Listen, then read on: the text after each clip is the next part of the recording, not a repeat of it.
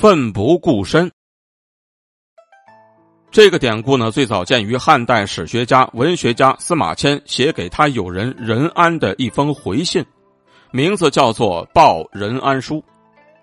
汉武帝在位时期呢，有一个名叫李陵的将军，擅长骑射，精通兵法，深得汉武帝赏识。李陵呢，正是飞将军李广的孙子。天汉二年，也就是公元九十九年秋天，匈奴呢入侵中原。汉武帝便下令让李陵率军前去征讨匈奴。李陵当时带领着五千士兵直趋匈奴的驻地，谁想到呢？半路却被低侯单于带领的三万骑兵给围困住了。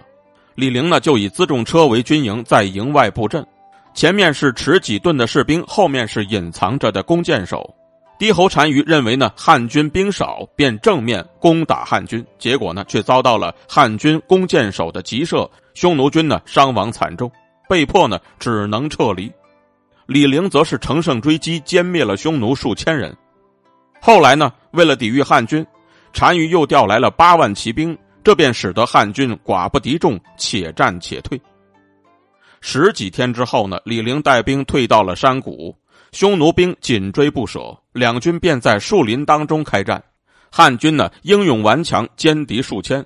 单于在逃回了大本营之后呢，就召集部下商议说：“此次汉军如此精锐，久战不下，日夜引着我军向汉朝的边塞靠近，难道边塞有伏兵吗？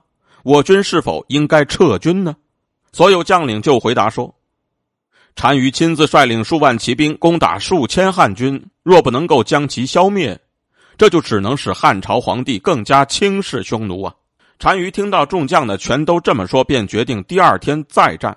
到了第二天呢，匈奴便和汉军激战数十次，又被汉军歼灭了两千多人。匈奴见状，便决定撤军。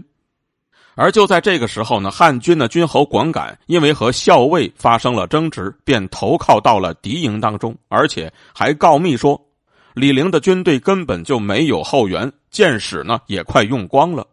单于如果派精锐骑兵前去进攻，肯定能够灭掉李陵。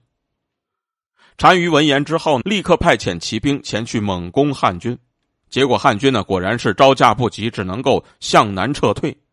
再加上箭矢已经悉数用尽，汉军当时呢还剩下三千多人，他们用短刀、车服作为武器，且战且退，最后呢就被匈奴逼退到了一条峡谷之内。匈奴斩断了汉军的后路，隐藏在汉军的身后投石头，汉军不敌，阵亡参半。这种情况下，到了半夜之后呢，李陵便和成安侯韩延年率领众将士想要突围，但是却遭到了匈奴数千骑兵的紧追不舍，汉军呢几乎全军覆没，仅仅剩下了四百人，韩延年也阵亡了。这种情况之下呢，李陵就仰天长叹，说道：“我再也没有颜面去参见陛下了。”随后呢，他被迫就投降了匈奴。李陵投降匈奴的消息传到长安，汉武帝很是气愤，大骂李陵没有骨气，枉费了自己对他的期望。同时呢，很多的大臣也是义愤填膺，谴责李陵投叛敌国。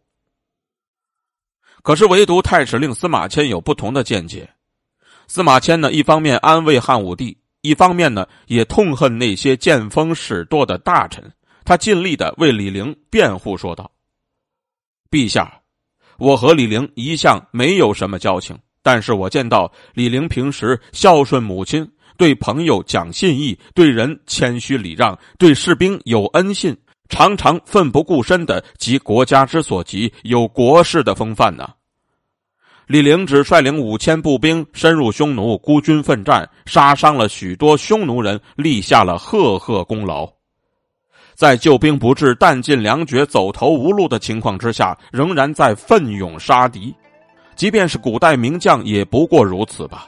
李陵自己虽然陷于失败之中，但他杀伤匈奴之多，也足以显赫于天下了。他之所以不死，而是投降了匈奴，一定是在寻找适当的机会再报答汉室啊！